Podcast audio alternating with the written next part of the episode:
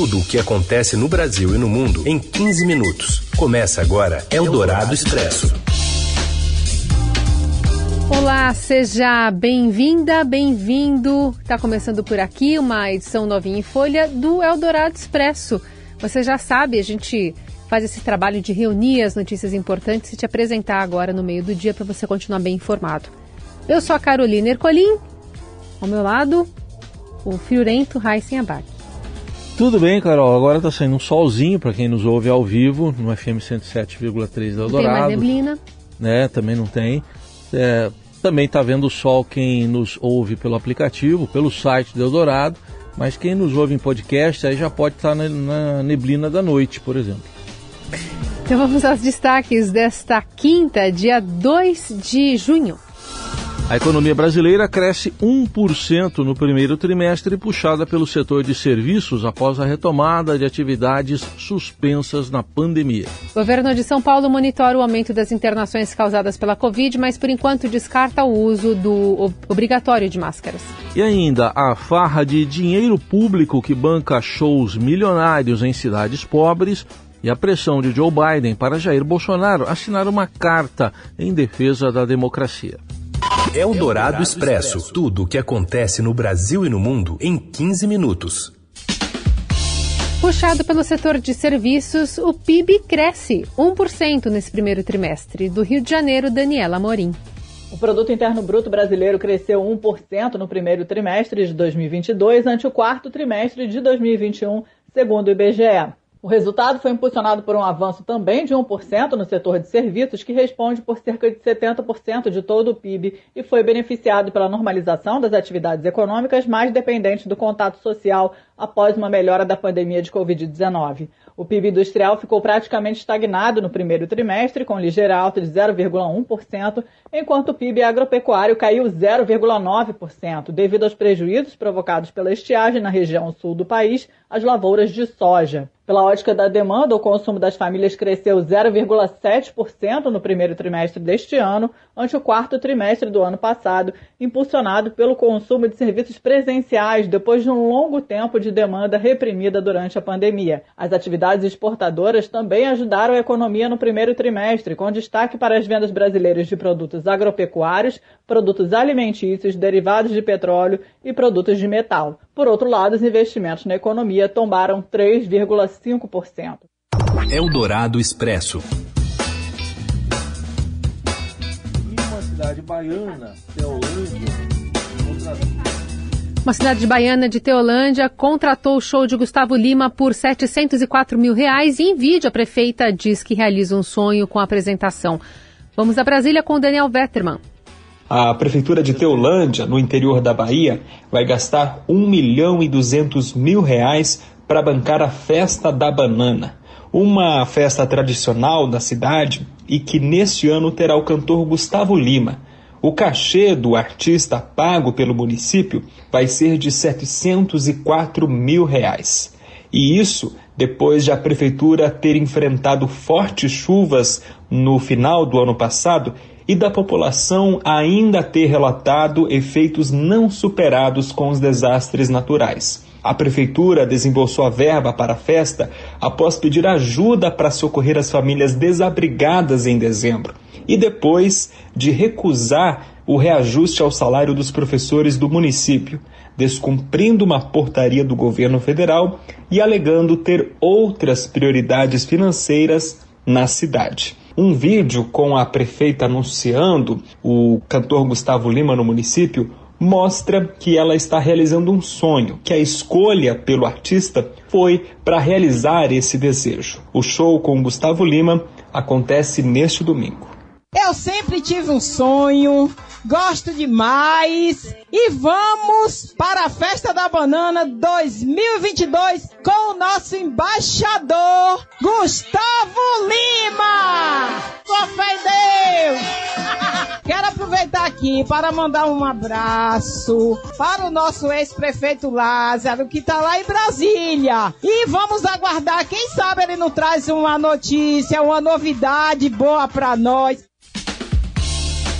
O Ministério Público do Rio Grande do Norte pediu à Justiça Estadual que suspenda as apresentações dos cantores Wesley Safadão e Xande Avião no evento Mossoró Cidade Junina 2022, como diz o nome do evento, em junho, e bloquear o valor dos cachês, um milhão de reais no total, para que o montante seja destinado à realização de concurso para professores do ensino regular, professores auxiliares e profissionais de apoio da educação especial no município que fica no interior do estado. A promotoria sustenta que é certo fazer festas tradicionais, mas não por meio de despesas milionárias, alegando que não há razoabilidade em evento dispendioso quando o município está mergulhado em deficiências nos serviços públicos. O órgão pede que a Prefeitura de Mossoró seja obrigada a publicar o edital para concurso de professores no prazo de três meses. O governo vai colocar 3 bilhões e 200 milhões de reais na conta de prefeituras que poderão ser usados em plena campanha eleitoral. Os recursos começaram a cair ontem aos cofres e podem bancar ações que vão desde shows de artistas, né, como a gente ouviu, até a compra de bens públicos como tratores e caminhões de lixo que rendem publicidade para esses políticos.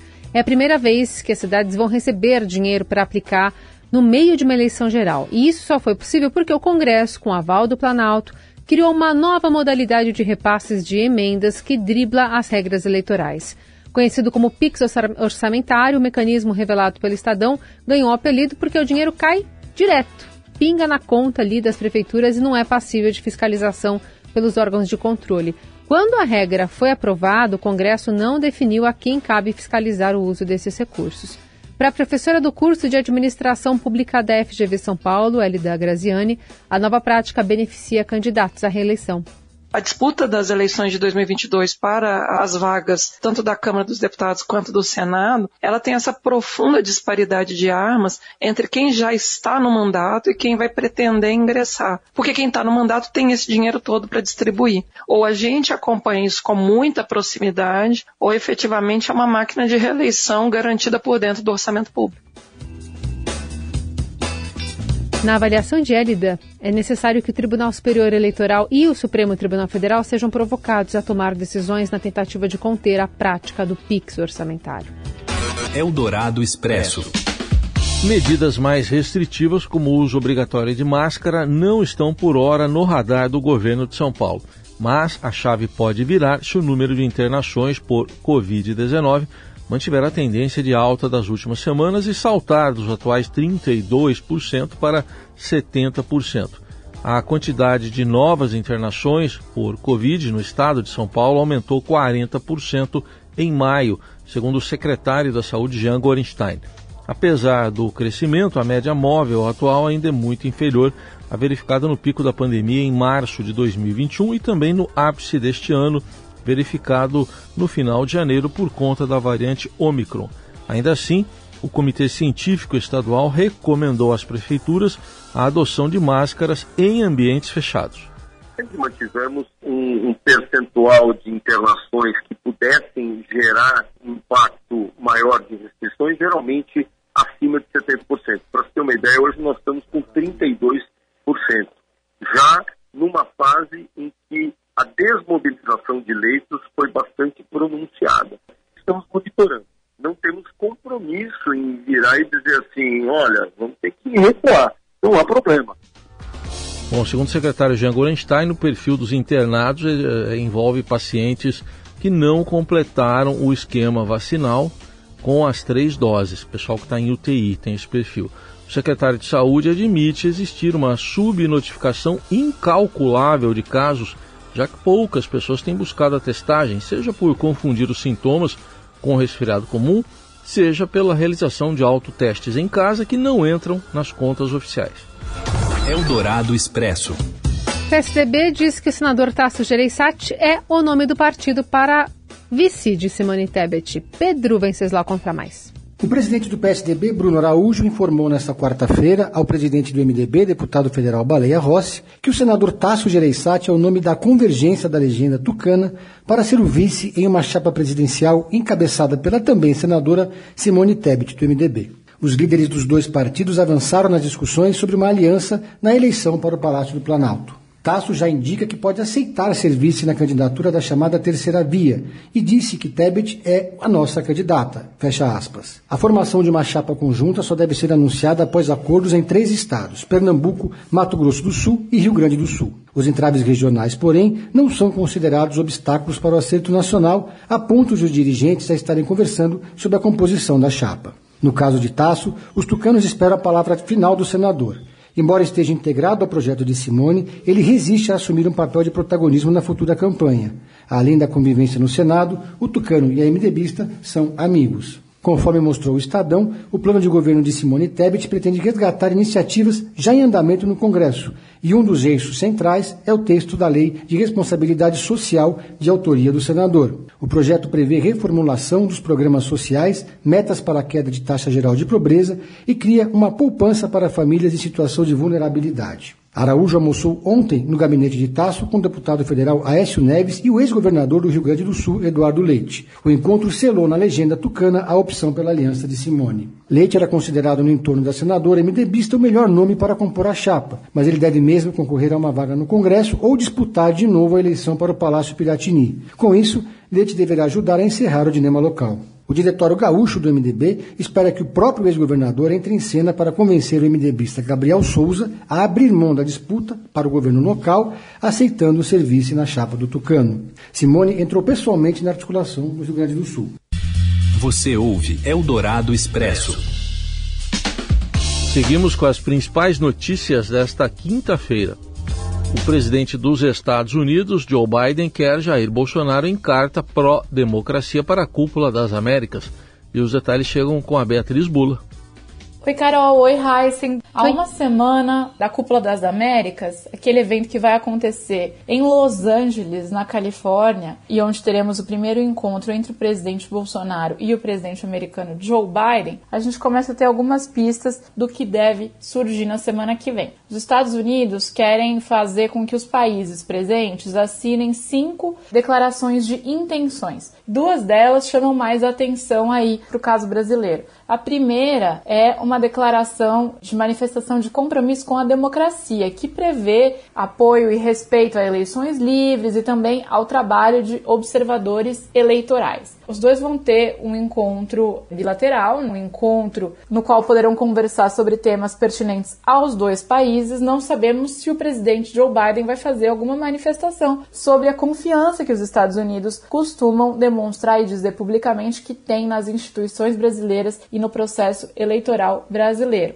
Outro tema que vai surgir é desmatamento. Isso é muito claro, a questão climática é uma prioridade do governo Biden e um dos assuntos que o Biden vai trazer na conversa com o Bolsonaro. E também por meio de uma dessas declarações de intenção nas quais a Casa Branca vem trabalhando, é sobre futuro verde e a questão de desmatamento estará também colocada e obviamente vai ser uma pauta. E o Brasil aí vai precisar se manifestar sobre isso. Outros temas que vão aparecer: economia, resiliência diante de novas pandemias, transição para energia limpa, transformação digital e também a questão de imigração. São os temas que vão aparecer na mesa. Desmatamento e democracia e eleições certamente devem ser os mais sensíveis para o governo brasileiro, fora os outros que imaginamos que aparecerão, apesar de não estarem na lista oficial de pautas do evento, como a guerra na Ucrânia. Eldorado Expresso. E o Neymar, hein? Marca duas vezes de pênalti e o Brasil goleia a Coreia do Sul em amistoso da Copa do Mundo do Catar. Fala mais, Robson Morelli.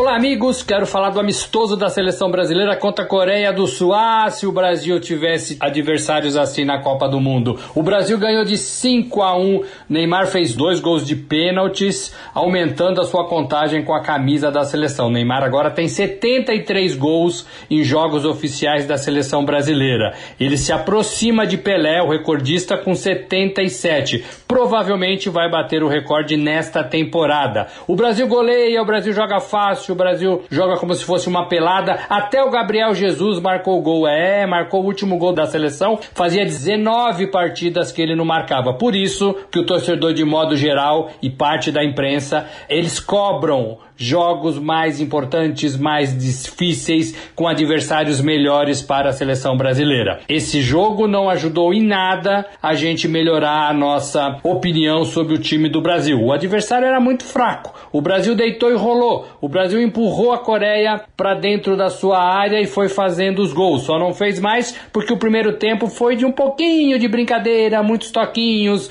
muitos dribles e aí o Brasil deixou de fazer alguns gols e perdeu algumas oportunidades. Não sabemos qual é o Brasil que chega para a Copa do Mundo se o Brasil continuar fazendo jogos deste tipo com rivais fracos. Segunda-feira vai enfrentar o Japão, que venceu o Paraguai, que não está na Copa, por 4 a 1. É isso, gente. Falei, um abraço a todos, valeu.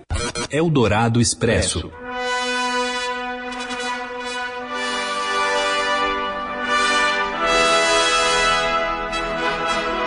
A Rainha Elizabeth II chegou nesta quinta-feira para a abertura oficial do Jubileu de Platina. Milhares de pessoas estão reunidas nos arredores do Palácio de Buckingham para acompanhar a festividade que celebra os 70 anos de reinado da monarca e terá até domingo mais de 200 mil eventos planejados, milhões de participantes e um bilhão de telespectadores.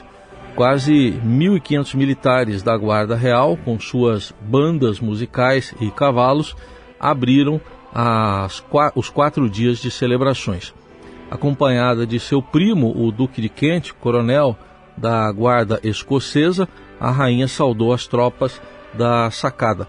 A celebração, que acontece após vários escândalos na família real e o agravamento do estado de saúde da rainha, visa também tentar eh, melhorar a imagem da monarquia entre os britânicos. Tem até cerveja de graça. Talvez ajude. Vamos celebrar. E assim a gente encerra o Eldorado Expresso desta quinta-feira. A gente volta amanhã. Valeu, gente. Obrigado pela companhia. Boa quinta para todo mundo. Você ouviu Eldorado Expresso tudo o que acontece no Brasil e no mundo em 15 minutos.